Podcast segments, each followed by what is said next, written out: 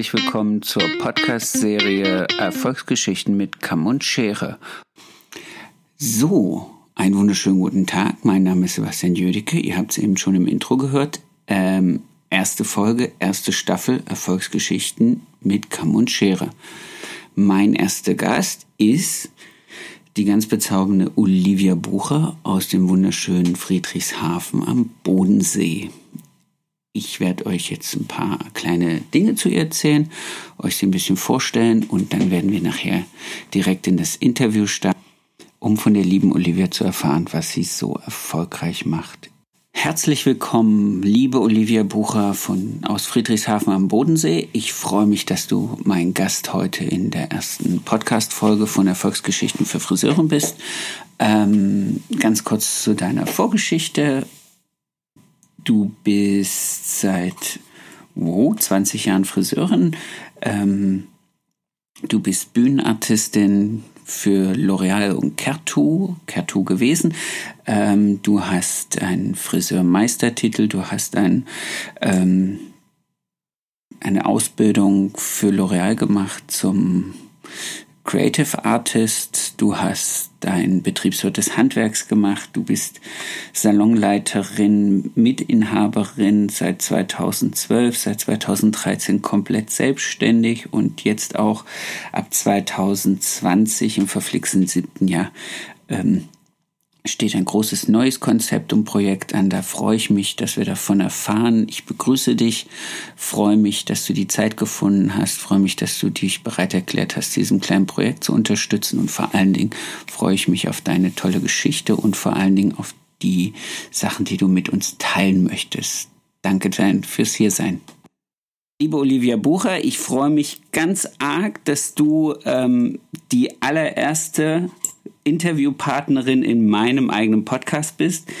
Ähm, ich bin total aufgeregt, mit dir überhaupt zu telefonieren. Nicht, weil ich äh, aufgeregt bin wegen dem Telefonat, sondern wegen der ganzen äh, Podcast-Sache. Ja, ähm, warum ich anrufe, haben wir vorneweg schon mal ein bisschen geklärt. Ähm, es geht um deinen Werdegang, es geht um deine Geschichte als Friseurin, als Unternehmerin, als Trainerin und ja, Erfolgsmensch. Deswegen Erfolgsgeschichten für Friseure.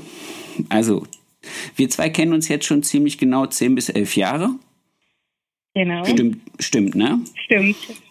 War eine tolle Begegnung mit dir, das muss ich gleich von vornherein sagen. Okay, das, da kommen wir vielleicht nur drauf zurück, was das für eine tolle Begegnung war. Ähm, wir haben uns kennengelernt in einer Friseurvereinigung, die sich Kertu nennt, wo wir beide äh, Mitglieder mal waren. Ich sage jetzt gleich von Anfang an waren, weil sich im Laufe der Zeit natürlich bei dir und bei mir über unsere Salonarbeit auch so ein paar Veränderungen eingeschlichen haben und Dinge sich Dinge gekommen sind oder Dinge gegangen sind, ähm, deswegen waren. Ähm, was mich interessiert, ist so ein bisschen, wie lange bist du jetzt eigentlich schon Friseurin? Also wie lange machst du den Beruf jetzt schon? Oh, okay, das ist eine gute Frage. Ich habe angefangen, das war 2002. Da habe ich meine Ausbildung gestartet und ähm, dann eben mit 2005 dann eben Gesellenbrief dann gemacht, genau. Ja, und seitdem bin ich Friseurin. Sind jetzt, lass mich rechnen, 18 Jahre. Oh mein Gott. Wow. Ja, dann kannst du dir schon, kannst dir schon mal anfangen, für dein in zweijähriges, dein 20-jähriges irgendwas zu überlegen. Ich habe der letzte Mal, als ich das 20-jährige hatte, irgendwie kurzen Schauer über den Rücken bekommen, weil ich gedacht habe, uh du hast 1997 begonnen zu lernen. Mhm. Hoppala. Das ist jetzt auch schon ein paar Tage her. Und wenn man dann denkt, so, okay, seit 23 Jahren den Beruf machen oder bei dir jetzt seit 18 Jahren, da passieren schon viele, viele Dinge. Und viele Dinge, die einen auch ein bisschen prägen. Was ist denn so, was sind denn so, so, so prägende Momente bei dir gewesen, wo du gesagt hast, nee, fang mal anders an. Wie bist du dazu gekommen, Friseurin zu werden? Oh, da muss ich festhalten, das ist eine ganz lange Geschichte. Ähm, das ist eigentlich ganz einfach. Ich habe angefangen, da war ich so, ja, wie alt war ich eigentlich? War ich schon von klein auf dabei, mit zwei, drei Jahren angefangen, schon Theater zu spielen. Bin da reingewachsen und ich habe mich eigentlich immer für ähm, Kostüm und Make-up interessiert. Und zu der Zeit darf man eins nicht vergessen, wenn du ans Musical oder so wolltest, hast du noch eine Friseurausbildung benötigt. Also du konntest nicht einfach nur sagen, ich werde jetzt Make-up-Artist, das gab es damals nicht. Und für mich war dann eben nur die Option, das hört sich jetzt böse an, okay, du musst eine Friseurausbildung machen. Habe dann nebenbei schon angefangen, meinen Freundinnen ähm, die Haare zu kolorieren. Da waren natürlich die Mütter nicht ganz so begeistert. Aber es war so der erste Schritt. Dann kam das erste Ponyschneiden und dann kam so ein bisschen die Leidenschaft dafür. Aber es hat mich noch nicht voll gepackt, weil ich blöderweise damals ein Praktikum wo gemacht habe, wo eine ganz strenge Salonleitung war. Und die Chefin war gar nicht da. Hm? Ein Schulpraktikum oder jetzt so ein, so ein Praktikum, Nee, ein Schulpraktikum. Das war ganz grausam. Das war wirklich noch traditionell mit, du musst in der Ecke noch mit der Zahnbürste die Haare rausholen. Und das ging von morgens bis abends. Ich fand das ganz schrecklich und ich habe nach drei Tagen abgebrochen. Okay, nachvollziehbar? Nachvollziehbar, das war echt schlimm. Aber ich habe gesagt, nein, ich will Make-up-Artist werden. Dann ging es bei mir leider nicht so gut, weil ich habe dann, du darfst eins nicht vergessen, du kannst dich wahrscheinlich auch noch an die Zeit erinnern, es gab mal eine Phase, wo wir viel zu viele Auszubildende hatten. Also es gab ja. keine Stellen. Und das war gerade bei mir 2001, 2002, das war ein Drama, da haben alle Guten, also das, was wir sagen, so diese Koryphäen, haben alle aufgehört, das war Drama. Dann gab es nur so kleine Salons oder langsam haben sich ja auch so diese Ketten rausentwickelt und ich wusste gar nicht, wo ich hin soll. Oh, und dann habe ich erst meine erste Praktikum beziehungsweise Ausbildungsstelle und das war so schlimm. habe ich wo angefangen.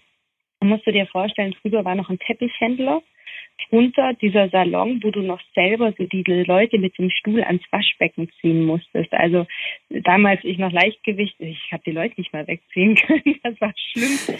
Das heißt, diese, diese Waschbecken, die in der Mitte fest arretiert waren, wo man dann einmal. Genau. Und das war so ein schlimmer Laden, aber ich war froh, eine Lehrstelle gekommen zu haben.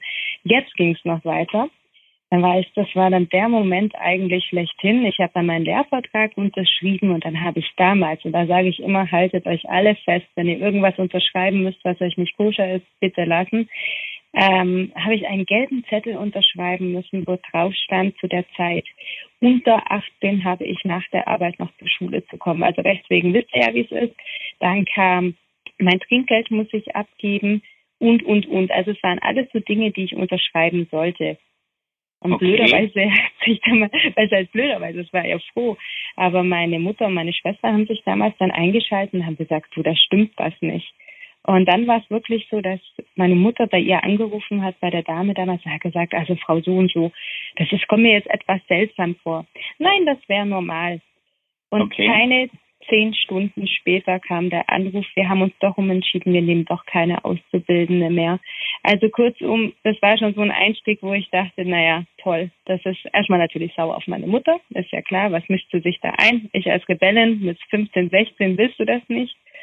Ja, und dann hatte ich eigentlich das schönste Erlebnis überhaupt, weil ich ja immer gesagt habe, ich muss diese Ausbildung machen für meinen Traum. Dann hat meine Mutter mich ins Auto gesetzt.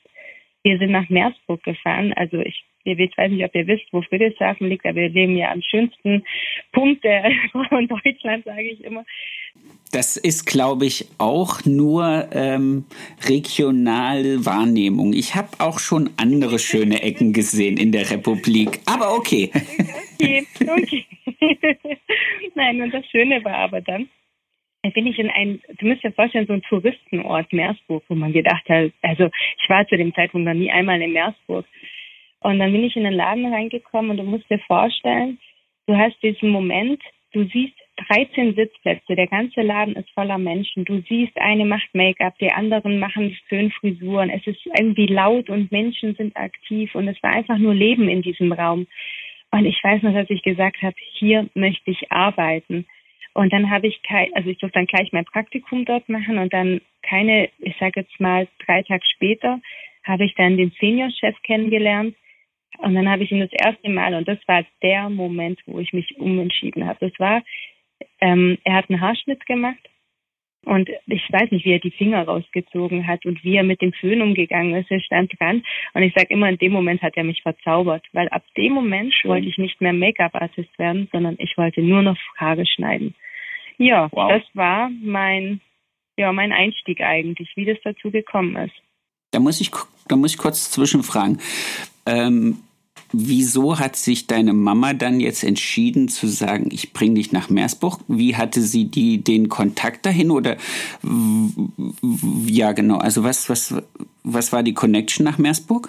Okay, dann muss ich eine kleine Kurzgeschichte mit einfügen. Du musst dir eine Sache vorstellen. Meine Mutter ist ein herzensguter Mensch.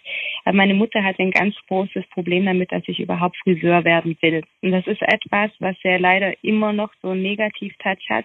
Das war aber zu dem Zeitpunkt ganz schwierig, weil ich war ja auf einer Mädchenschule, habe meinen Realschulabschluss gemacht und das war ja zu der Zeit, so was mit einem Realschulabschluss machst du Friseurin. Das war ein Unding. Also zu dieser Zeit war das einfach ein Drama. Heute nehmen die Leute auch ähm, Abiturienten. Ja, aber es war dann so, dass meine Mutter sich sehr gewehrt hat diesen, gegen diesen Beruf und hat auch ähm, muss dir vorstellen, lach jetzt nicht, das ist wirklich so gewesen. Die hat mir einen Test kommen lassen aus so einer Münchner irgendwas, Uni, irgendwas, was das weiß nicht was das war. Ähm, sehr viel Geld gezahlt, wo es wirklich darum ging, meine inneren Talente rauszufinden. Was, was für ein Test war das? Ja, du musst dir vorstellen, das war dann von ähm, so der Universität, du musstest dann deine Fähigkeiten, egal ob es mathematisch, künstlerisch, ähm, Sachaufgaben lösen. Dieser Test ging vier Stunden, die musstest du dann beantworten und meine Mutter war immer voller Hoffnung, dass was anderes rauskommt, außer Friseur, was meine inneren Eigenschaften sind, was ich will. Und das Witzige war, was kam raus? Es kam raus, entweder Modedesign, wäre nicht schlecht gewesen, weil das damals mein Opa war Schneider, hätte auch gepasst, okay. weil ich habe früher auch ja. sehr gern genäht. Ja, und das zweite war wirklich Friseur, dieses Kreative. Das war bei mir ganz groß im Vordergrund. Ja, und deswegen war meine Mutter, als ich dann gesagt habe, Mama, ich will mal diese Ausbildung machen und ich ja das erste Mal abgelehnt wurde, hat sie gesagt, okay, ich sag dir eins, wenn du Friseur werden willst, dann gehst du zu dem Besten der Besten. Und ich so, ja, wer ist denn der Beste? Ich habe ja keine Ahnung. Und dann hat sie gesagt, es gibt nur einen und das ist Rainer Gassenbauer. Und okay. Rainer Gass, also Rainer Gassenbauer, du kennst ja seine Geschichte, aber kurz für alle, die ihn nicht kennen, der hat damals schon, der war so ein bisschen so ähm, der Visionär, was Haare angeht. Der war der erste Deutsche, der in Frankreich unterwegs war und ähm, hat dort damals noch in Montpellier, hat er noch die großen Preise abgeräumt, saß dort irgendwann selber in der Jury, hat für Prada, für Deutsche Gabbana gearbeitet, ähm, Ralph Lauren ähm, bei Parigi und Alessand äh, Alexandre heißt er, ja, ich soll es immer falsch sagen, hat er noch gelernt. Also das, das ist. Du meinst Alexandre de Paris? Ja, und das oh, war, okay. also das war wirklich ein Macher, ein Könner. Und so hat ihn mir meine Mutter halt auch vorgestellt. Das habe ich natürlich dann im Nachhinein auch rausgefunden, dass es so war.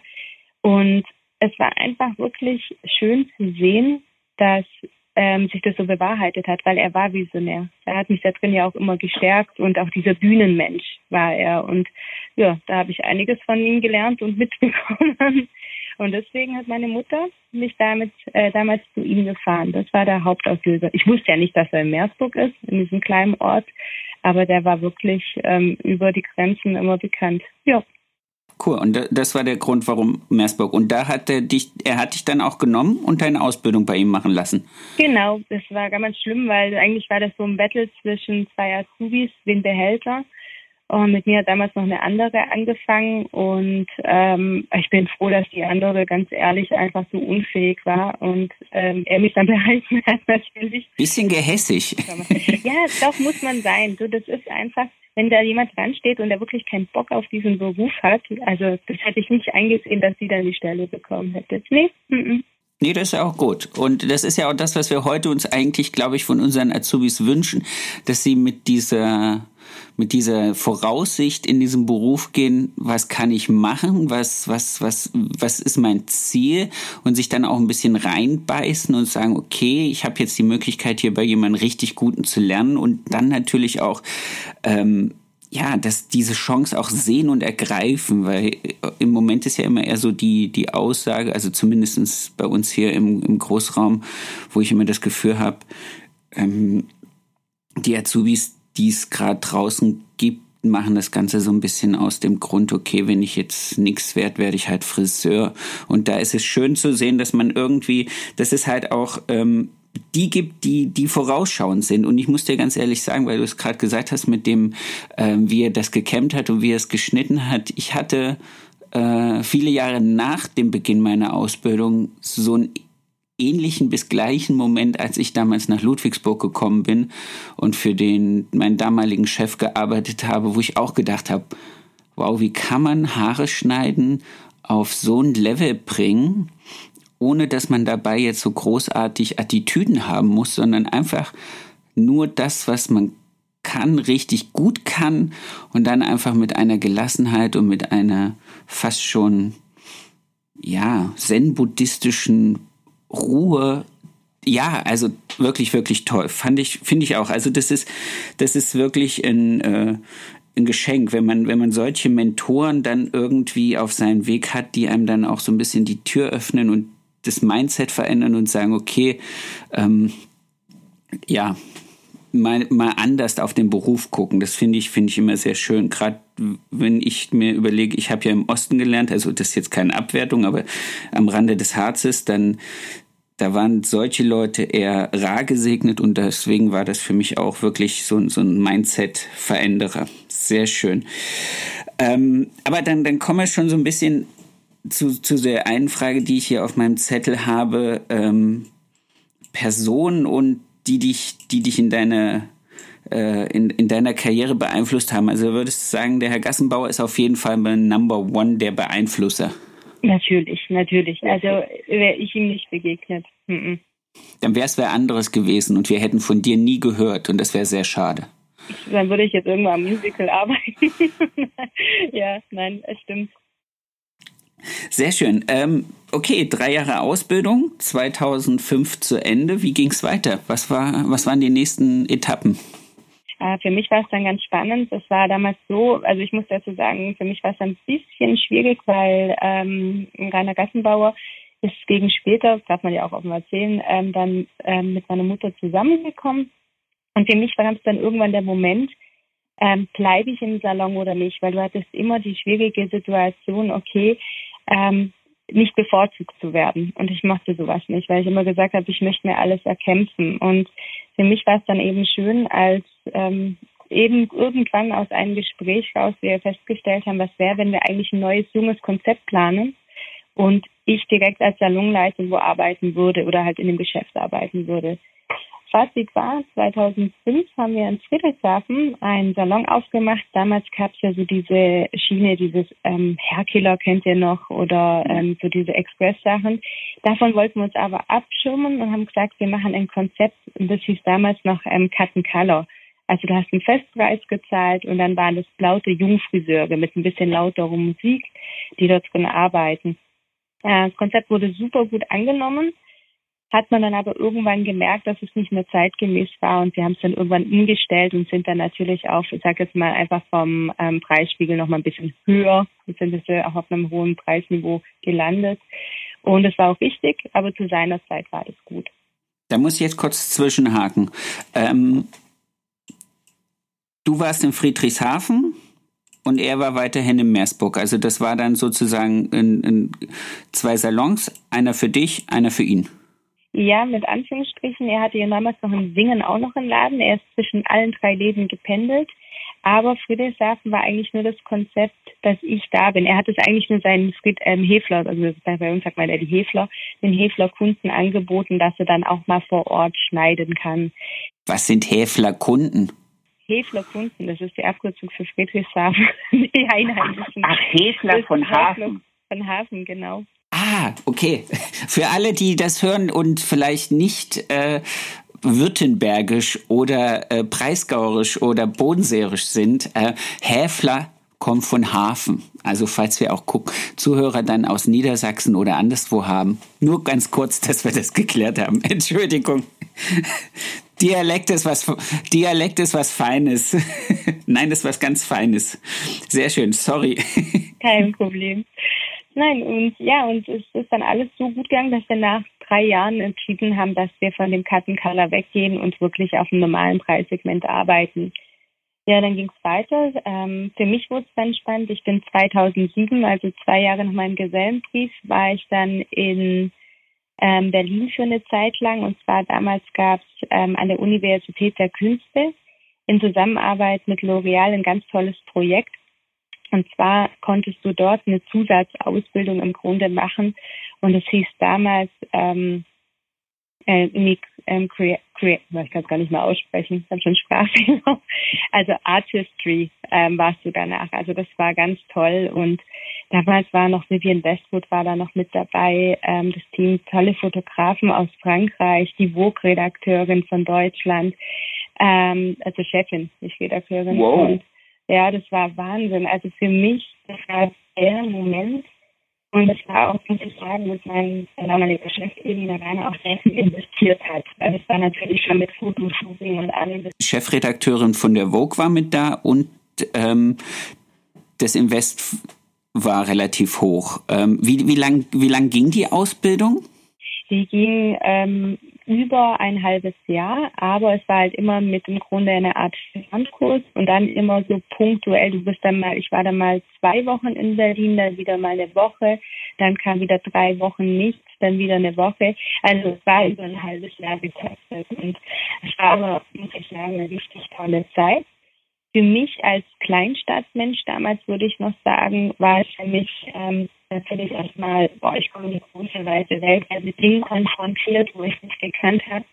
Und trotzdem war ich immer wieder froh, nach Hause zu kommen und geerdet zu sein. Also es war schon zwei Welten, die das erste Mal aufeinander gebracht sind, muss ich sagen. Aber dann auch so richtig universell. Also es war nicht in der L'Oréal Akademie, dass das Seminar, also, sondern richtig äh, universitär. Genau, und dann wirklich alles mit vielen Künstlern zusammengearbeitet. Also das war ein Wahnsinnsprojekt, muss ich sagen, was die das erste Mal gemacht haben. Ich glaube, es gab es dann insgesamt nur zwei Jahre, weil es zu teuer war, schätze ich auch. Aber es war gigantisch. Auch diese Größen, mit denen du gearbeitet hast. Und am Schluss gab es noch eine Fashion Show. Und also es war unfassbar. Ja. Schön. Da machen wir da machen wir hier direkt den Aufruf an die Kerstin Lehmann von L'Oreal. Sie soll das doch bitte wieder einführen, weil das klingt auf jeden Fall nach was, was äh, ja weiter ja und weiterbringendes ist. Cool. Und du wirst lachen, weißt du, wer damals noch mein Mentor war? Das waren Wolfgang Zimmer und Manfred Kraft. Uh. Deswegen, so lange kenne ich die zwei schon. Und Wolfgang Zimmer ist ja damals durch den Film Das Parfüm, das war ja damals äh, mit ähm, ich sage jetzt mal, das war sein Durchbruch auch, muss man sagen, ähm, war das natürlich Manfred Kraft. Ich meine, ganz klar, den kennt man aus jeder Brigitte Freundin, Elf, ähm, weiß man ja. Ja, aber auch wenn man mal durch München läuft, wenn man durch München läuft und Friseursalons sucht, dann kommt man auch auf Manfred Kraft. Mhm, also es ist wirklich, äh, muss ich sagen, richtig gut. Doch, das war schön. Ja, und wow. dann ging es eigentlich schon weiter. Dann habe ich 2010, ich war ja schon immer Kerto-Partner, dadurch, dass ich ja meine Ausbildung mitgemacht habe, nicht Partner, Entschuldigung, Trainer. Also ich war erst im Grunde selber Teilnehmer, habe dann dort meinen Trainerschein gemacht und ähm, also 2010 und seit 2010 habe ich dann bei äh, Kerto in Stuttgart immer wieder Seminare gemacht, also gerade ein Steckenpferd ist ja Vorstecken, Beratung, ähm, Typologie eben auch und am Anfang natürlich auch diese Basic-Seminare, alles was dazugehört und habe mich dann aber irgendwann mehr aufs Hochstecken konzentriert und Typologie und Beratung, weil ich einfach gemerkt habe, das ist eine Nische, wo ich mich selber sehr wohlfühle und auch ähm, denke, dass es gut ist, auch ein bisschen sowas mehr zu vertiefen. Und ähm, dadurch bin ich dann später mit ins Kreativteam gekommen für die Kollektion und habe dann die letzten vier Kollektionen, vier oder fünf Kollektionen mit bei Kerto im Kreativteam mitgearbeitet. Und ja, das war toll. Also es war eine schöne Zeit, muss ich sagen. Es ist einfach aufregend, das ist aber auch zeitintensiv. Also hat man alles nicht vergessen. Weil die Leute immer denken so, ah, oh, du hast so ein tolles Leben und es ist so spannend und dann siehst du das und hier ein Shooting und da. Und da sage ich immer, ja, es ist toll, aber man muss auch bereit sein, seine Zeit dafür herzugeben, weil es ist aufwendig. Das ist einfach. Das stimmt. Nur. Ganz kurz nur für, für, für alle, die das jetzt gar nicht auf dem Schirm haben, für alle, die jetzt, wie gesagt, nicht aus dem Südwesten sind und vielleicht zuhören, Kertu ähm, ist eine Vereinigung an Friseuren. Das stimmt soweit, glaube ich. Du sagst einfach, wenn ich irgendeinen Mist erzähle, der nicht ganz passt. Ähm, die Gründung müsste jetzt 42 Jahre her sein, weil ich glaube, es war dies Jahr die 42. Kollektion. Stimmt's? Das stimmt. Sehr, sehr schön. Es ist kein Franchise, sondern es ist wirklich so eine überregionale Vereinigung, so, ein, so, ein, so eine Gruppe an Friseuren, die sich zusammengeschlossen hat, Mode zu machen, innovativ zu sein, eine, eine Akademie zu führen. Genau. Und ähm, Salons haben die Möglichkeit, Kertu-Partner zu werden. Ähm, ihre, ihre Azubis sich selber zu Schulungen zu schicken und äh, zu Business Meeting. Einmal im Jahr gibt es, glaube ich, noch ein Business Meeting, das auch in Kooperation mit L'Oreal stattfindet. Also im Grunde eine ganz, ganz tolle Sache. Äh, wir waren beide Mitglied, beide auch äh, jetzt nicht mehr, weil sich, wie gesagt, auch ein paar Dinge äh, in unserem Leben davon wegentwickelt haben. Aber nur, dass die Leute mal wissen, was ist Kertu, weil ich habe festgestellt, wenn ich mit, mit Friseuren außerhalb von Baden-Württemberg spreche, ist das immer so kenne ich nicht, sagt mir nichts. Müssen wir, deswegen müssen wir das kurz erklären. So, also da und da kam dann aber auch die, die also Kerto arbeitet eng mit mit L'Oreal zusammen, um das hier noch kurz zu sagen, falls wir das nicht schon hundertmal gesagt haben. ähm, genau und da gab es dann aber auch die Möglichkeit, für die Top Hair zu arbeiten oder auf der Top Hair Messe mitzuarbeiten, wenn ich das richtig weiß, oder? Genau, also es gab viele, ähm, ich sag immer, äh, Vorteile, wo man natürlich dadurch hatte. Es fing an, also du musst dir ja, ich sag mal, deinen Platz erarbeiten. Es fing an, du hast damals noch deutschlandweit Diplom-Koloration, das ist ja für Friseure ein Begriff. Ähm, da wurde man immer eingeladen dann als ähm, Prüfer im Grunde. Das heißt, ähm, du hast natürlich eine Präsentation nochmal gemacht von der eigenen Kollektion, aber du wurdest dann am Tag der Prüfung, wurde man auch nochmal als ähm, Prüfer mit eingeladen. Und das war natürlich spannend und das war, eine ganz andere Situation, auch für mich, das zu erleben. Das habe ich dann auch einige Jahre noch mitgemacht. Ähm, parallel, du hast recht, Top Hair, das ist äh, die großen Showbühnen und ich bin froh und ich sage auch ganz ehrlich, ich bin jetzt, oh Gott, ich werde dieses Jahr 35, aber ich muss sagen, Gott im ich Himmel. Oh Gott im Himmel. Und ich muss aber eins sagen, ich bin einfach nur froh, was ich jetzt in der Zeit Bühnenerfahrung gelernt habe, dieses sich präsentieren, diese Bühne für sich genießen und ich glaube, ich habe in Deutschland, egal ob es eine Tournee war oder damals, und das ist mein absoluter Stolz, dass ich auf der Herbold frisieren durfte in Frankfurt, weil die kommt wow. ja nur alle 25 Jahre nach Deutschland. Das sind für mich meine absoluten Highlights natürlich gewesen. Und ich habe jetzt auch nicht das Gefühl, dass ich jetzt noch was verpasse, weil ich jetzt momentan nicht mehr Bühne mache. Aber es war eine tolle Zeit und ich muss gestehen, auf eine Art und Weise, darf ich das Wort sagen, ist man auch dadurch eine Rampensau geworden. Das glaube ich. Das ist, ja, und es tut auch gut. Also dieser Moment, wenn du da rausgehst und du siehst ja bei so Bühnen nur die Lichter und alles ist dunkel und so ein Raunen geht dann immer durch den Raum und du genießt diese, also lach jetzt nicht, das sind jetzt zum Zeit zwischen nur zwei, sieben oder zehn Minuten, du kennst es ja. Ja. Und das ist das Größte. Das ist der Moment, wo du einfach sagst, du weißt, warum du so hart arbeitest, machst und tust. Also einfach nur toll. Ja, genau. Und es ist natürlich auch, man kann, man kann selber super stolz auf sich sein.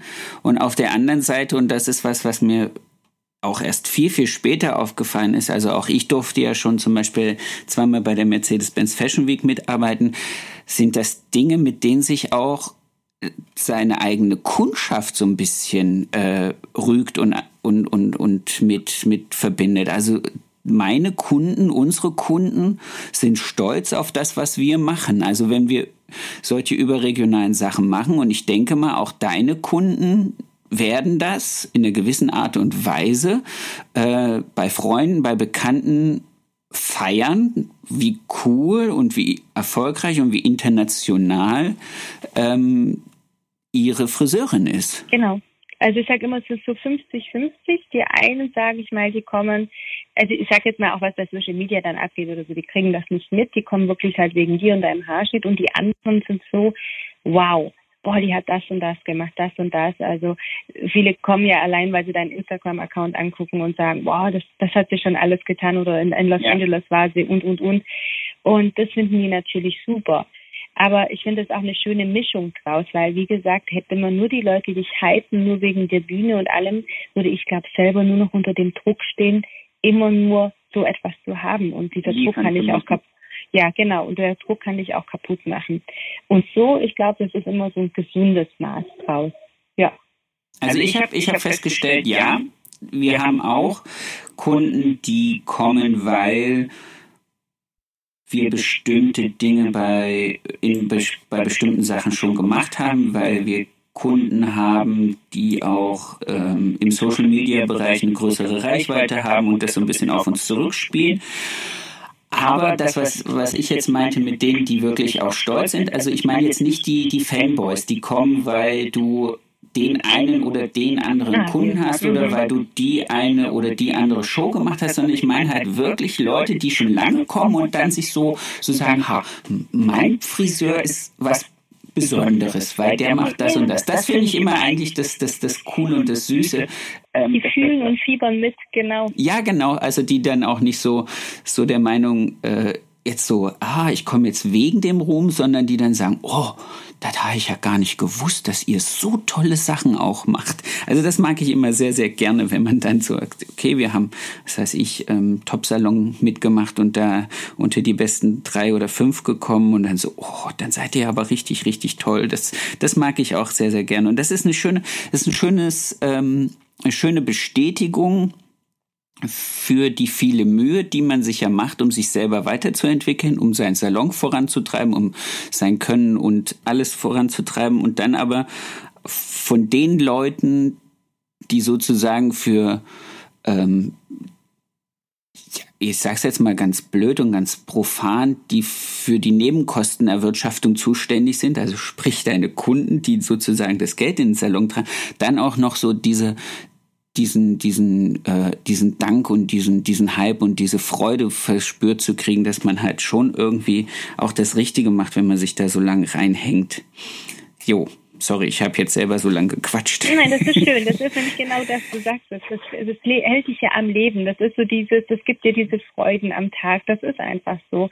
Und gerade das, dass es auch ein Kunde sieht, das stimmt schon. Doch, schön. Sehr, sehr toll. Das, du bist jetzt seit 2012 Teilhaberin in dem Unternehmen gewesen und jetzt seit 2013 komplett Olivia Bucher eigenständige äh, Salonbesitzerin. 2013, das heißt jetzt das äh, verflixte siebte Jahr, 2020. Und ich weiß, und ich hoffe, ich greife dir jetzt nicht vor, ähm, es stehen Veränderungen an sehr große Veränderungen. Ja, das stimmt. ähm, du musst dir vorstellen, damals, als ich habe ja vorhin schon gesagt, wie dieses Konzept gestartet hat, das war ja ganz anders ausgerichtet und ich muss dir vorstellen, der Platz ist gerade momentan, wir haben 75 Quadratmeter, das sind acht Sitzplätze und der Laden entspricht nicht mehr den Gedanken, den ich zu dem Zeitpunkt hatte. Und der Gedanke damals war immer, dem Kunden diesen Komplettservice dann zu bieten. Und was meinst du mit Komplettservice? Also jetzt dieses Besondere, also ein Wellnessgefühl zu geben, allein durch räumliche Möglichkeiten. Dann ähm, es fängt bei, welche Möglichkeit an Kaffee kannst du bieten oder Make-up, in, inwiefern hast du ein kleines Sortiment da oder kannst du wirklich mit, mit großer Möglichkeit, als würdest du in einem Douglas drinstehen, arbeiten?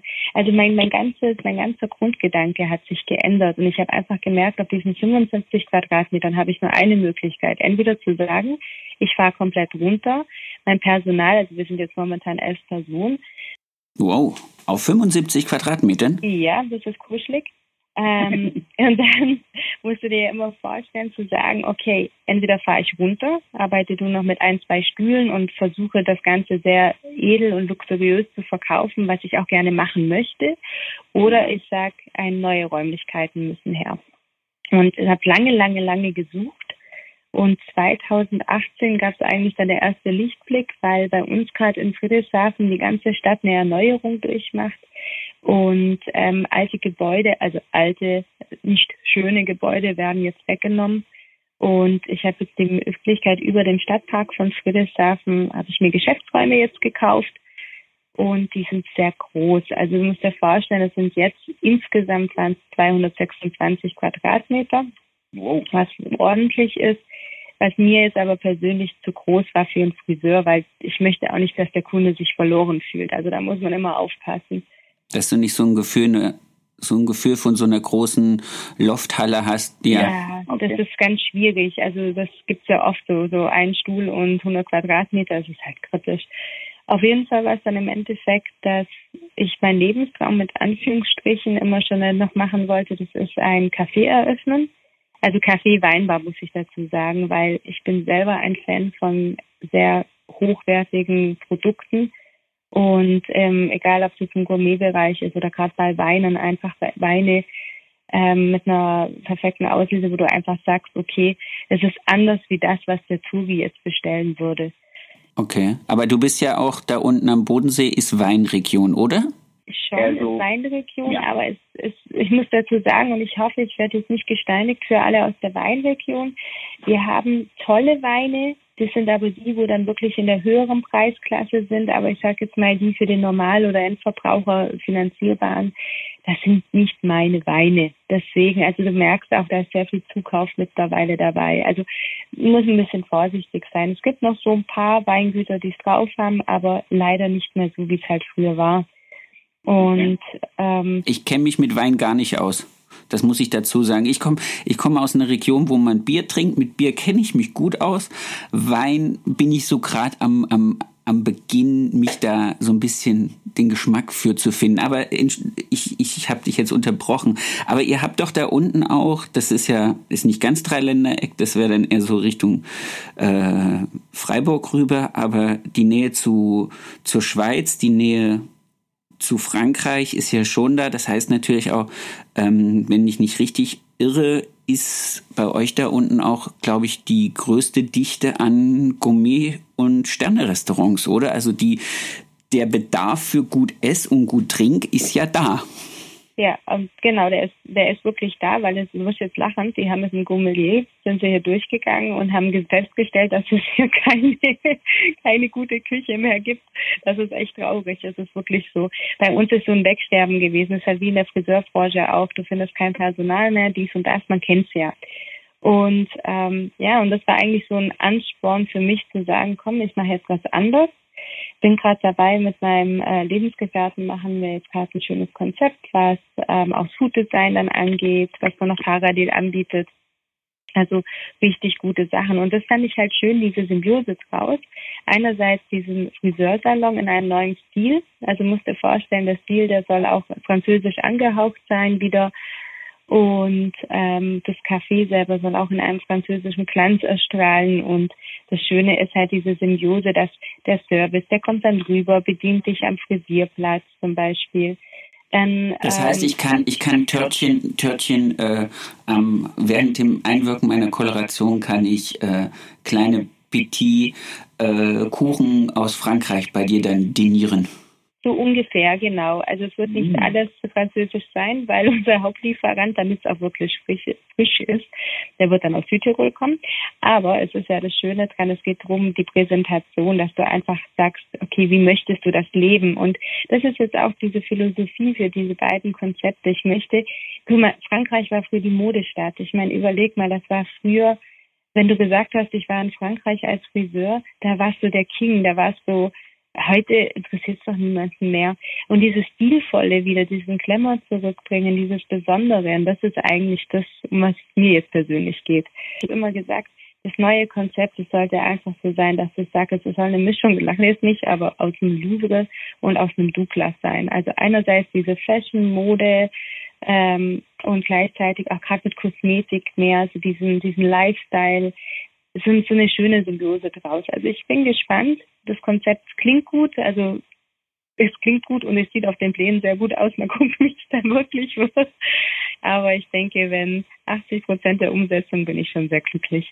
Das ist, das ist schön. Das bringt mich zu, zu meiner Frage, nämlich, ähm, was macht dich sozusagen, also was ist euer Marktvorteil und was, was glaubst du, was unterscheidet dich dann von deinen Mitkonkurrenten in der Stadt oder auch überregional. Ähm, wie viel Zeit, und das ist jetzt, glaube ich, auch das, was an Input ein bisschen für die Leute da draußen vielleicht wichtig und interessant ist, wie viel Zeit hast du dir genommen, diese Gedanken niederzuschreiben, dieses Konzept zu entwickeln, mit deinem Salonbauer zu reden, mit dem Einrichter von dem Gastronomiegewerbe zu reden. Also wie viel Arbeit steckt dahinter, heute zu sagen, ich möchte am Markt individuell wirklich wahrgenommen werden. Es ist, du hast gesagt, vor 2018 gab es die erste Möglichkeit mit der Fläche.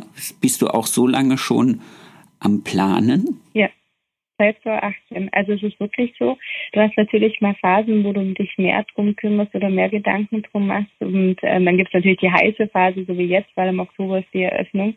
Aber grundsätzlich ist es so, du solltest dich pro Woche mindestens dreimal mit beschäftigen und da am besten jeden Tag einfach mal zehn Minuten vom Gedanken her. Weil du greifst natürlich in solchen Situationen auch viel mehr auf. Also wenn ich jetzt irgendwo hingehe, ich beachte wieder viel mehr andere Salons, ich achte viel mehr auf Cafés, äh, Konzepte lese ich mir genau durch. Ich, du musst natürlich auch deinen eigenen Laden in Kritik stellen und sagen, was stört dich? Was, was ist jetzt gerade die Problematik? Was willst du besser, anders machen? Vor allem das Wort besser ist wichtig. Ja. Nimmst du dein Team mit? Also nimmst du bei dieser kritischen Hinterfragung auch dein Team mit? Also ja. jetzt mal, ihr sprecht dann drüber und sagt, okay, wenn wir jetzt größere Räume haben, wenn wir andere Abläufe haben, was würden wir uns wünschen, was wir besser und anders machen können? Das machst du nicht allein. Das mache ich nicht allein. Das war auch ganz interessant, als ich das erste Mal die Frage gestellt habe. Ich gesagt habe, ihr dürft auch von reden. Ähm, du merkst, das ist der Unterschied, glaube ich, an Chefgedanke oder ähm, Mitarbeitergedanke. Und das fand ich ganz interessant. Der wichtigste Gedanke war für die einen großen Aufenthaltsraum mit Küche. So, wo ich gedacht habe, oha, okay, wenn das, wenn das das einzigste Thema ist, was euch beschäftigt und ihr den Rest toll findet, ist gut. Nee, aber es ist wirklich, die haben da einen ganz anderen Gedanken, weil sie sind so zufrieden, weil ich immer denke, so wie du leitest und anleitest das Team, ähm, so führen sie das auch aus und das ist super. Und gleichzeitig fand ich aber auch interessant, äh, was ihnen jetzt fehlt und was für sie wichtig ist. Und ich glaube, in der Küche oder beziehungsweise im, im Aufenthaltsraum, ich habe ein Team, was sich super gut versteht. Und ich glaube, denen ist es auch wichtig, dass das so bleibt und dass sie auch wirklich wieder dieses gemeinsam erleben, gemeinsam da sein. Also das Team darf man echt nicht vergessen. Das ist ganz wichtig. Apropos Team, das bringt mich zu dem Punkt, den wir alle haben, der gerade äh, in der Branche sozusagen das, das größte Thema ist, Finden von Mitarbeitern. Du hast vorhin gesagt, wir haben ein Branchensterben, weil in der Gastronomie wie aber auch in den Friseuren, weil kein Personal da ist. Was ist dein Vorteil oder was ist, was ist, äh, wie, wie, wie, findest, wie findet Olivia Bucher für ihr neues Konzept Personal? Ist eigentlich ganz simpel. Also wenn du es richtig machen willst, ich sage es umgekehrt sogar, sie finden mich aus einem Grund. Ich bin, was Social Media angeht, bin ich stark präsent. Ich zeige die Modernität, das ist das eine. Ich denke, da muss man auch ganz arg dabei sein, dass man immer ähm, Zeitgeist hat. Das ist auch das, egal ob die jetzt Auszubildende sagen, boah, was die machen, das will ich auch mal machen. Also das heißt, du musst dich auch mal im Make-up machen, was du vielleicht nie machen würdest, aber einfach so verrückte Dinge vielleicht auch. Du musst ähm, präsent sein im Laden. Das finde ich auch sehr, sehr wichtig. Das ist nämlich die Außenwirkung, was die Leute weitergeben. Das ist etwas, wo ein Erfolgskonzept dahinter ist, weil wenn du drei Baustellen hast, das funktioniert nicht. Du musst in einer präsent sein und die wichtig machen. Das ist ähm, meiner Meinung nach das Beste. Da muss ich dich kurz zwischenfragen. Wie viele Tage, also wie viele Tage bist du im Salon und wie viele Tage bist du unternehmerisch am Salon tätig? Also ich bin im Salon wirklich fünf Tage. Also ich bin wirklich von Dienstag, also Montag bis Ruhetag, von Dienstag bis Samstag. Komplett auch am Schneiden und am Färben und am Stecken. Volle Programm. Und wenn ich ähm, jetzt zum Beispiel, egal jetzt ob es die Topper Days waren oder wenn ich außerordentlich mal wo gebucht werde, ähm, natürlich fehlst du dann mal. Aber das ist dann mal ein Tag oder du hängst es ans Wochenende, dass du vielleicht nur einen Freitag, Samstag fehlst. Aber grundsätzlich, ich sage jetzt mal, ich bin zu 95 Prozent im Salon und die anderen Tage sind halt montags. Also ich arbeite wahnsinnig viel montags. Das bringt mich jetzt zu, zu, zu, zu einem Punkt, den ich von einem Kollegen aus München hör, gehört habe. Der ist allerdings gar kein Friseur, hat aber trotzdem drei Läden. Der sagt immer, er könne sich gar nicht vorstellen, also selbst wenn er Haare schneiden könnte, äh, überhaupt Zeit am Stuhl zu verbringen, weil gerade seine konzeptionelle Arbeit für seine drei Salons, gerade seine äh, Marketingarbeit wirklich so viel Zeit in Anspruch nimmt, also auch Planung, Arbeit mit Magazinen, Interviews geben, Social Media Plattform betreiben, Produkte weiterentwickeln oder selber Produkte entwickeln, dass er sagt, er, er kann er könnte gar nicht im Salon arbeiten, die Zeit würde ihm fehlen. Und da frage ich immer, ähm, das, das, das ist immer so ein, so ein, so ein Spalt. Ich habe jetzt für mich rausgenommen, ähm, mir den Dienstag noch als meinen sogenannten Bürotag zu nehmen, wo ich so Sachen mache wie jetzt die Konzeptionierung auch für diesen Podcast oder Konzeptionierung für andere Sachen. Ähm,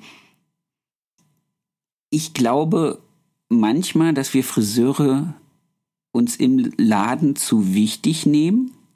Und ich glaube manchmal, dass es der Branche gut tun würde, wenn man sagen würde, ich bin nicht fünf Tage die Woche im Salon. Deswegen war die Frage jetzt ganz explizit, ob du dir auch zusätzlich gerade für diese Arbeit einen eigenen Salon neu aufzustellen, neu zu konzeptionieren. Wo nimmst du die Zeit dann her? Das heißt dann nach samstags nach der Arbeit, sonntags und montags, ausschließlich dann? Du kennst mich ja schon lange, die, die mich nicht kennen, die wissen es ja nicht. Nein, ich bin äh, einerseits ein Workaholic, ja, das stimmt. Und du kannst auf Schlaf verzichten? Ähm, ich brauche wenig Schlaf, das stimmt. Aber eine gesunde Ernährung ist mittlerweile wichtig. Da habe ich, äh, ich brauche Schlaf, aber mindestens seit sieben Stunden. Ich gehe auch deswegen sehr früh ins Bett. Aber es ist wirklich ähm, Ernährung, musst du darauf achten. Das macht auch viel aus. Umso mehr bist du vom Kopf her frei. Also okay. ganz klar, bei mir ist es eine Sache. Ähm, ich habe ähm, einen ganz großen Vorteil. Mein Beruf ist auch mein Hobby. Das ist für viele natürlich nicht der Fall. Und was ich auch bin, ich glaube, das erschreckt auch viele, wie viele Projekte ich gleichzeitig im Kopf haben kann, ohne dass eins ähm, vernachlässigt wird. Und das ist eine ganz große Fähigkeit, wo mich viele fragen, wie machst du das? Ja, wie, wie organisierst du dich? Wie organisiere ich mich, ist allein schon zu sagen, jede Sache, die ich mache, wird ähm, strukturiert geplant. Es wird aufgeschrieben, in welcher Reihenfolge und ähm, damit ich auch nichts vergesse. Das ist natürlich ganz wichtig. Und dadurch ist es für mich einfach. Also ich weiß sofort, was ich zu tun habe. Und dadurch, dass ich in den Dingen, die ich mache, immer versuche, 100 Prozent zu geben, geht mir natürlich immer noch mal einfacher. Also für mich ist zum Beispiel Social Media machen, was früher viel Arbeit war, als mittlerweile aus FF aus.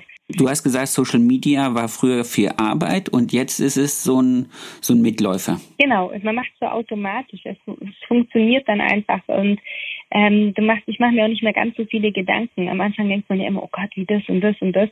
Und irgendwann merkst du einfach selber, welche, welche Sachen sind richtig. Oder zum Beispiel, ich bin ein Mensch, ich zeige auch gerne viel von mir weil die Leute mich als Olivia Bucher auch gern wissen, was ich als Privatperson mache. Und die, wie du vorhin gesagt hast, die fühlen und leiden mit, egal ob es auf der Baustelle ist momentan oder im Privatleben oder wie auch immer. Es ist eigentlich schön. Man muss nur selber wissen, wie viel man preisgeben will. Aber zurück zum Thema. Nein, es stimmt. Ähm, ich darf da, das ist mein Unterschied. Ich darf da nicht für andere sprechen. Ich kann nur von mir aussprechen. Ja. Und ich habe mich entschieden, für meine sieben Tage äh, die Woche zu arbeiten, egal wie. Und ich genieße es. Also es ist nicht, dass es mir zu viel wird. Aber da darf ich nur für mich sprechen. Mhm.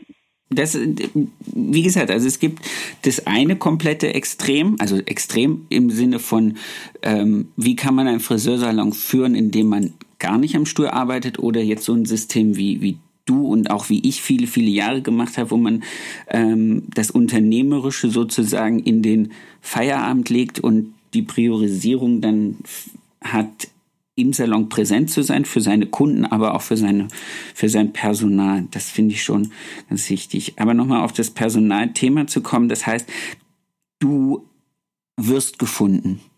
deine, deine Überregionalität und deine, oder deine Regionalität oder deine Präsenz in der Region reicht, um, um, um das Personalbedürfnis zu, zu sättigen. Also ich habe jetzt zum Beispiel gerade bei Auszubildenden, das ist ganz heftig, jeder schreit, es gibt keine Auszubildenden mehr. Ich habe allein sechs Stück mittlerweile, hatte eigentlich sieben, einer musste aufhören, weil es ihm einfach nicht, hat ihm halt keinen Spaß gemacht. Aber wenn ich von den Bewerbungen, das freut mich eigentlich am meisten. Früher hast du halt dann jemand genommen, na okay, mit zwei Augen zudrücken und hoffen, dass es gut geht. Und mittlerweile ist es so, dass ich eine Top-Auswahl bekomme und natürlich auch versuche, dadurch ähm, mehr Leute zu nehmen und zu sagen, okay, ich fördere euch dadurch. Und das wissen sie aber. Das ist das Interessante dran, das spricht sich auch rum. Ähm, ich investiere für die Mitarbeiter, also halte ich fest, im Jahr bis zu 20.000 Euro allein für Seminare. Also das ist ordentlich. Wow, das ist richtig groß. Das ist Seminare, sie dürfen mit auf Events. Du musst immer sehen, das ganze Team mit Übernachtungen, am besten zwei Tage, dann hier wieder die Blumenkoloration. Jeder weiß, was die Sachen kosten. Ähm, deswegen, und das wissen die Mitarbeiter. Und ich will ein gutes Team und ich weiß, wenn ich jetzt meinen Azubi im zweiten Lehrjahr Haare schneiden lasse, weiß ich, dass es toll wird. Also als Beispiel. Und ähm, ich weiß, ich kann mich nicht mehr an der Handtasche bereichern. Da habe ich nichts davon. Ich brauche ein gutes Personal und so wie du sagst, um mir auch den Druck hier rauszunehmen. Ich kann jeden einzeln schaffen lassen und weiß, es funktioniert. Auch wenn ich mal im Urlaub bin, ganz wichtig. Ja, das ist, ja, das ist super wichtig, weil auch diese Auszeiten, also das habe ich mir auch in den letzten Jahren aufgebaut, einfach auch wichtig sind, um, um, wenn du aus dem Salon rausgehen kannst, in Urlaub gehen kannst und weißt, es läuft, ohne dass du dir irgendwie das Telefon ständig in der Hand hast und guckst, ob Mails oder Anrufe reingehen oder so oder ob sie es hinkriegen oder nicht hinkriegen. Ich habe auch festgestellt, wenn du nicht da bist, laufen viele Dinge, die äh, von alleine, die, wenn du da bist, an dich abgetreten werden. Und deswegen bin ich immer der Meinung, oh, das ist gar nicht so schlimm, wenn ich dann in den Sommerferien einfach zweieinhalb Wochen nicht da bin. Das klappt die kriegen das super hin. Ich habe auch ein super tolles Team, da bin ich echt immer wieder stolz drauf, ähm, wie die das handeln und wie ich mich auf die verlassen kann. Und dann kann ich auch wieder Energie für mich rausziehen und kann dann einfach auch ähm, ja, entspannt, entspannt zurückkommen und entspannt neue Themen antreten. Aber ähm, jetzt mal noch so ein, so, ein, so, ein, so ein Branchenthema, was ich finde, was ich einfach nur mal von dir deine Meinung hätte, ist, ähm, was glaubst du, ist der Grund, warum wir, warum wir Friseure da draußen von den, so, ein, so einen na, schlechten Ruf, warum werden wir so schlecht wahrgenommen? Das kann ich ja ganz einfach sagen.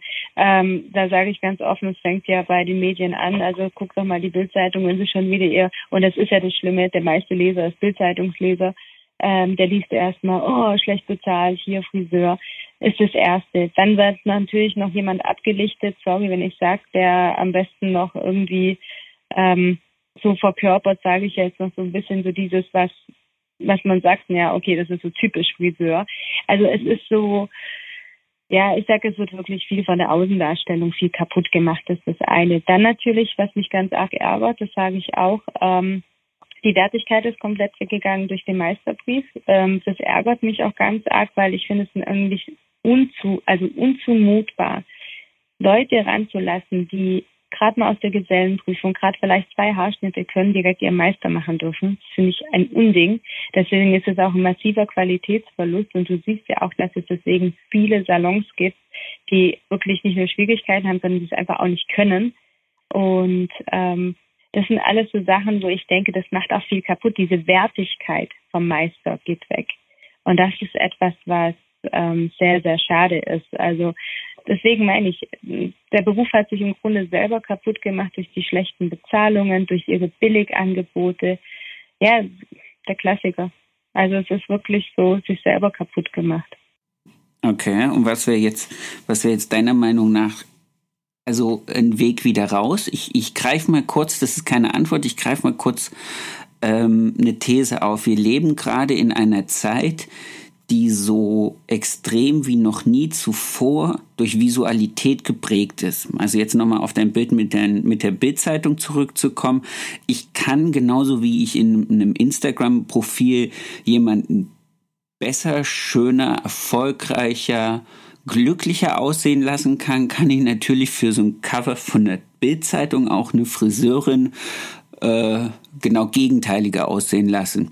Jetzt stellt sich mir die Frage, wenn ich weiß nicht, wie viele Millionen User äh, Instagram im Moment hat, aber das Gros an Dingen, die da geteilt und geshared werden, sind Beauty, Haare, Make-up, Klamotten. Also die Oberbegrifflichkeit von Beauty-Branche ist so, so omnipräsent wie nie zuvor. Warum kriegen wir es nicht hin, diesen, dieses Bedürfnis in der Branche wie unserer, wir sind nun mal diejenigen, die den Hairstyle für diese ganzen Influencer, Blogger, ähm, wie auch immer sie sich nennen, ähm, herstellen? Warum, warum profitiert unsere Branche nicht überregional gerade von solchen Hypes? Was glaubst du?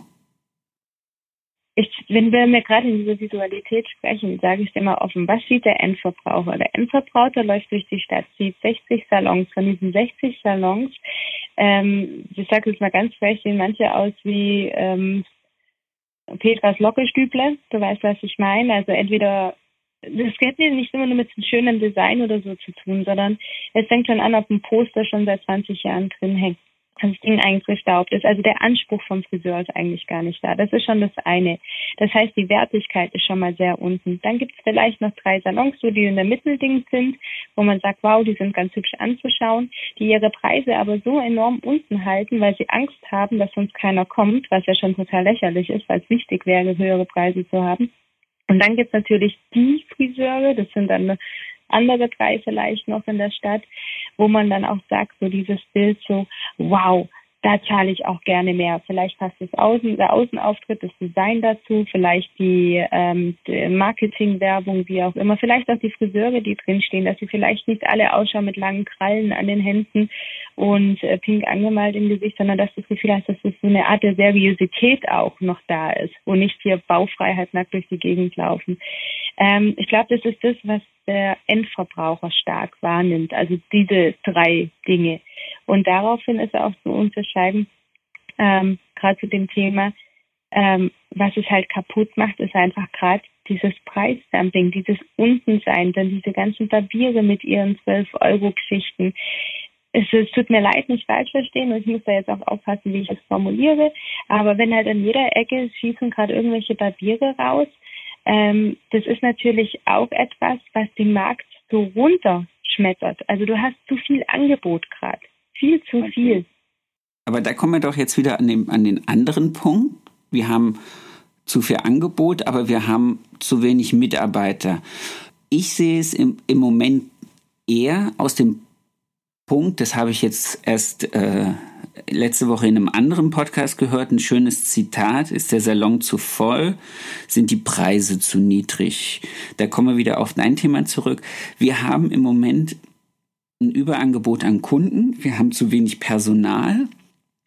Warum, und das wäre jetzt mein Lösungsansatz für das Thema, warum sieht die Branche nicht die Chance zu sagen, ähnlich wie das in anderen Handwerksbetrieben ist, in anderen Handwerksberufen ist, zu sagen, hey, hör mal zu, ähm, du hast zwei Möglichkeiten, entweder du zahlst den Preis für, den, für die Stunde Arbeit, die ich dir sage, oder du wartest halt wie auf einen Elektriker, wie auf einen Installateur, wie auf einen Dachdecker ein Viertel halbes Jahr. Wenn du Qualität möchtest, dann ist jetzt die Zeit zu sagen, okay, liebe Friseure, liebe Friseure da draußen, die wirklich ähm, es verstanden haben, die Situation nicht als Untergang des Abendlandes zu sehen, sondern eher als Chance zu sagen, okay, wir sind ein Team, wir haben insgesamt, du hast jetzt elf Leute, wir haben 75 Quadratmeter, da stehen acht Stühle,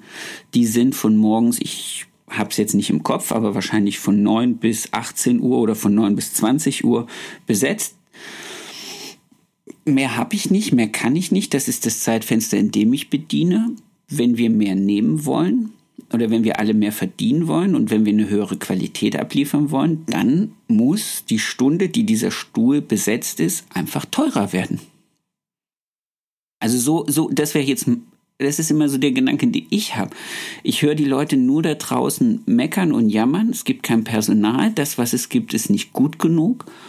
Ähm, ich sehe es eher so, wenn wir jetzt alle an unserer Qualität arbeiten, an unserer Innovatät, Innovatät, Innovation äh, arbeiten würden, hätten wir doch bestimmt auch äh, eine rosigere Zukunft. Oder nicht? Das genau das ist es. Das ist, was du sagst. Du musst wirklich schauen, A, Bezahlung ist das eine. Du musst deinen ähm, Friseur, dass du nicht da eine Fluktuation hast und jedes Mal der Kunde sagt, was, der ist nicht mehr da, sondern du musst dein Team gescheit bezahlen, du musst es gut fördern. Das sind einfach die, die wichtigsten Aspekte.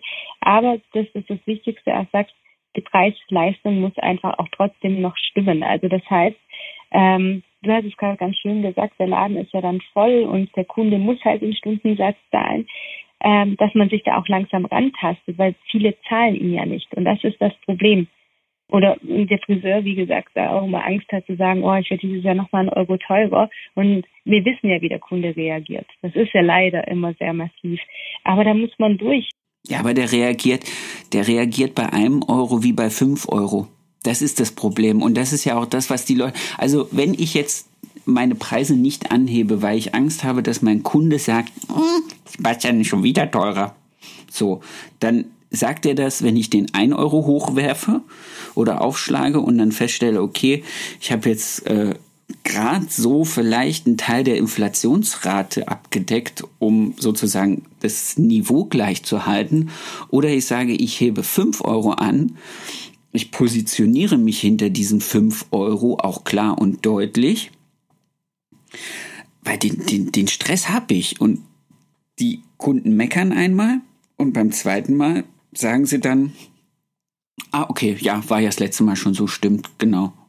Und da denke ich immer, habe ich, hab, hab ich den Stress für ein Euro, habe ich den Stress für fünf Euro, dann sage ich mir lieber, dann habe ich den Stress für fünf Euro. Dann wird auch der eine oder andere Kunde vielleicht sagen, das kann ich mir oder das will ich mir nicht leisten. Auf der anderen Seite kann ich dann aber auch sagen, okay, die Kunden, die gewillt sind, es sich zu leisten, die binde ich ja sowieso an den Salon. Und ganz im Gegenteil, auch da werde ich wieder sehen, wenn die, wenn das, die Leistung zum Preis passt, wird es in, sich wieder dahin führen, dass der Salon wieder voller wird und wieder mehr Kunden diese Qualität für diesen Preis kaufen wollen. Das wird einfach, also das ist meine absolute Überzeugung und deswegen habe ich da auch immer so ein bisschen, wow, schüttelt's mich, wenn dann die Leute sagen, ja, machen aber da dann lieber lieber da äh, mal alle halb Jahr ein Euro drauf, anstatt dass wir einfach einmal sagen, okay, wir haben ein Intervall regelmäßig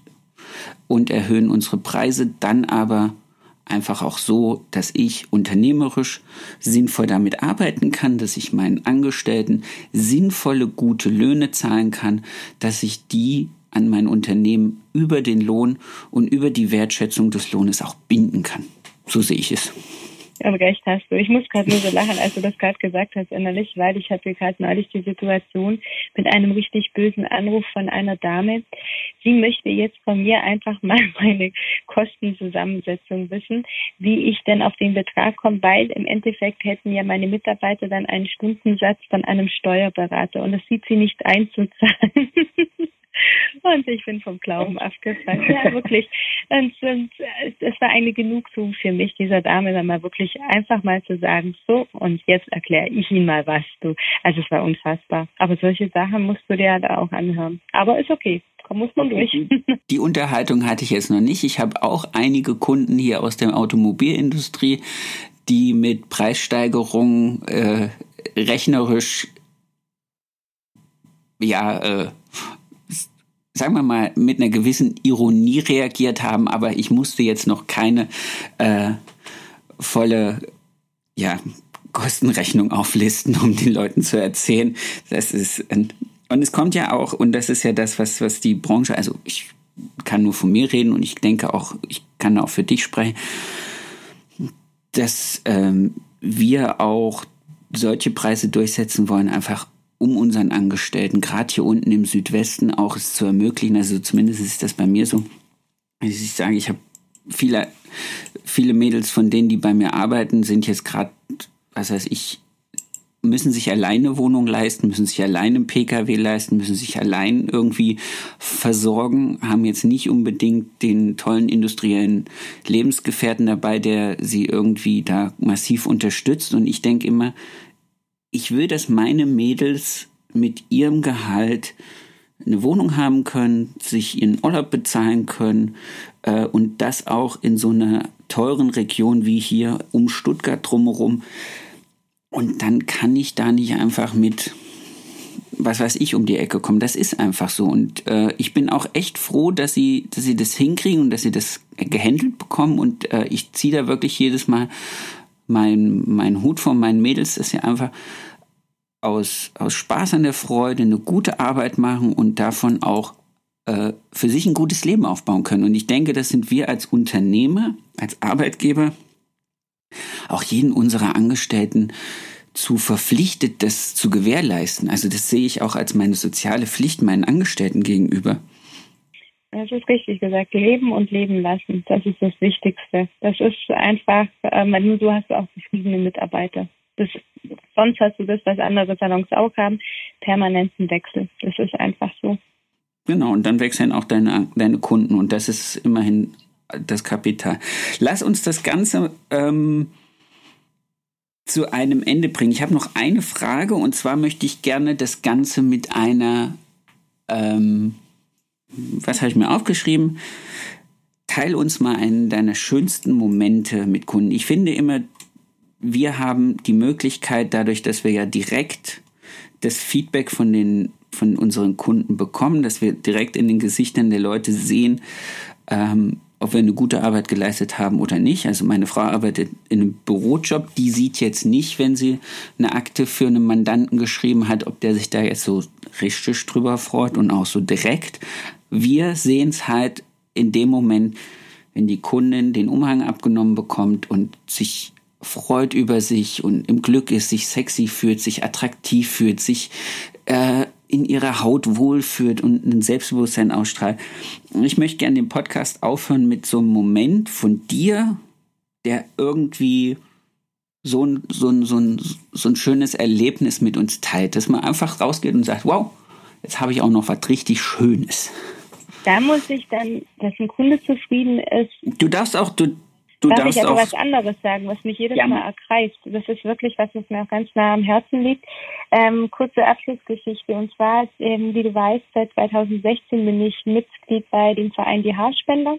Ja, stimmt, stimmt, da haben wir gar nicht drüber gesprochen. Genau, und die Haarspender ist, ähm, für die, die es nicht wissen, es ist ein österreichischer Verein, der gegründet wurde. Und zwar, es gibt leider viele Haarspendenvereine, wo nicht ganz transparent ist, wohin eigentlich die gespendeten Haare hinkommen, auch die Kosten, wie sie sich zusammensetzen.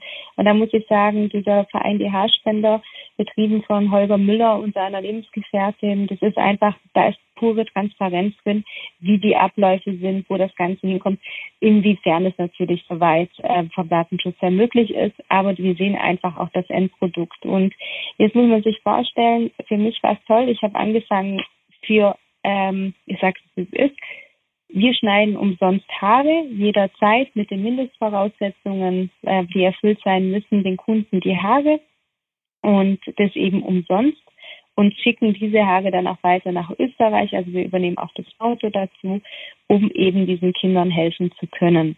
Erklär ganz kurz, was diese, ganz kurz, weil ähm, nicht, dass das untergeht. Ich werde es nachher noch in die Shownotes packen, den Link zu diesen Haarspendern. Aber erklär mal ganz kurz, was heißt Haarspender? Was machen die und für wen genau ist das überhaupt? Also ich weiß es, aber bitte.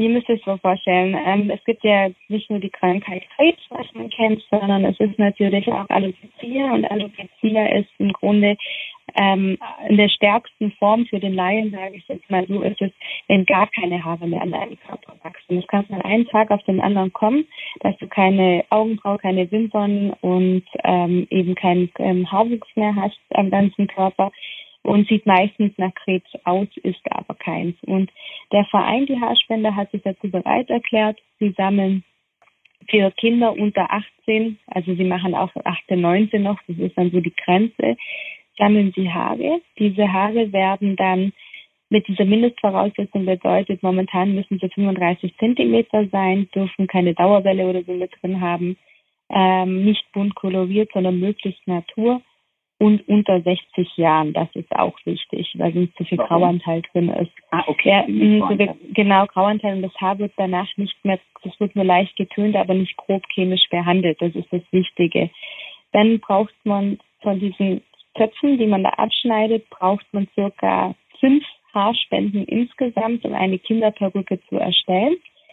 Die wird in Asien produziert. Ähm, dazu muss ich sagen, da wo das produziert wird, ähm, diese Firma ist auch geprüft, also ohne Kinderarbeit. Deswegen ist der Preis auch etwas höher für die Produktion als es wahrscheinlich in anderen. Da liegt dann mit der Produktion, äh, Zollgebühr und so weiter, liegt das Ganze bei 460 Euro etwa, wenn du eine Perücke kaufst. Das ist für Kinder, für Kinder gedacht. Rein für okay. Kinder bis 18, 19 Jahre. Dann funktioniert das Ganze, was ich so toll finde. Ähm, die, also die Leute können sich umsonst in der Datei ähm, registrieren lassen. Das finde ich super.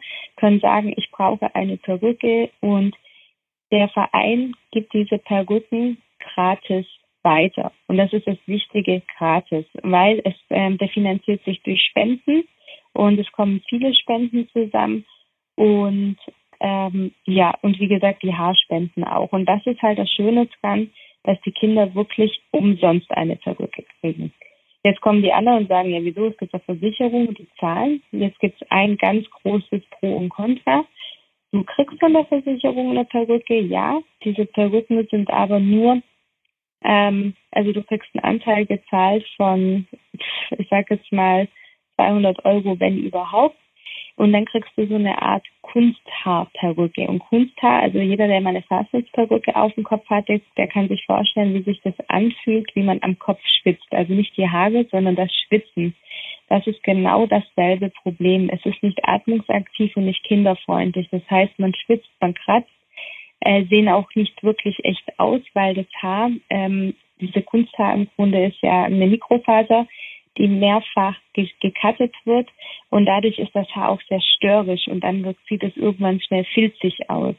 Also einfach nicht kinderfreundlich und ja, die ähm, Echthaarperücken, die sind natürlich für Kinder ein Traum, weil die sind so gesteppt, dass sie auch nach Kinderhaar ausschauen und das ist toll. Also ich hatte ja schon selber in der Hand, also Qualitätsunterschiede hoch 10.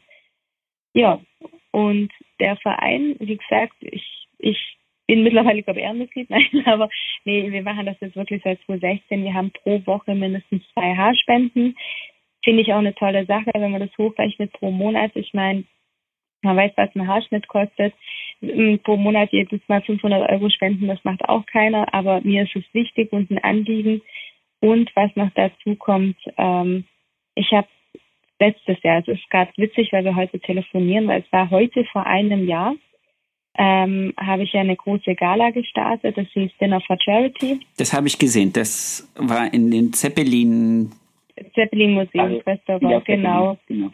Und es war sehr spannend, weil durch diese ganzen, das ging ja durch die Medien, also das wurde ganz groß ähm, beim SWR, bei also es wurde überall ganz groß in der Presse auch gezeigt.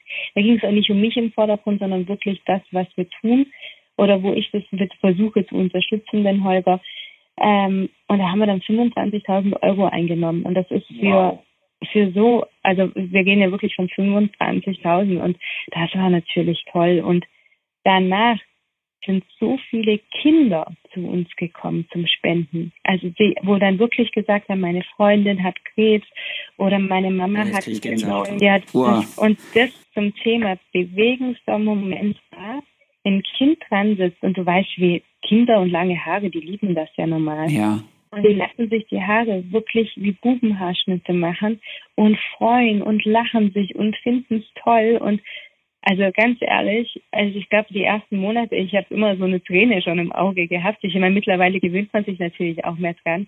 Ich würde jedes Mal Rotz und Wasser heulen. Es ist so ergreifend. Weißt du, die kommen von Neu-Ulm, obwohl es bei Neu-Ulm auch Haarspender gibt, sagen sie, nein, wir wollen zu ihnen, weil sie das Projekt wirklich so toll mitmachen und das. Und äh, von der Schweiz hatten wir schon Leute da. Also freut mich dann schon. Und das ist so etwas, wo ich sage, es ist für einen guten Zweck. es ist eine tolle Sache und ich hoffe auch, dass die Menschen das weiterhin so toll unterstützen. Wir tun's. Und nee, also deswegen so viel zum Thema. Da lache ich, also lächle ich heute noch, wenn ich dran denke. Das glaube ich gerne. Das ist wirklich, das ist wirklich schön. Und das ist auch wirklich ein schöner Moment äh, für um jetzt hier besät so ein bisschen äh, aus diesem Gespräch rauszugehen. Das finde ich ganz, ganz schön. Das freut mich. Schön. Ich, ich stopp mal die Aufnahme und dann können wir ja noch ein bisschen schnacken. Oder hast du noch was, was du, was du loswerden möchtest? Was, was wir vielleicht vergessen haben? Ist irgendwas noch, wo du sagst, ah, das wollte ich noch? Nein, eigentlich nichts. Alles wunderbar. genau. Juhu, Wunderlöttchen, sehr schön.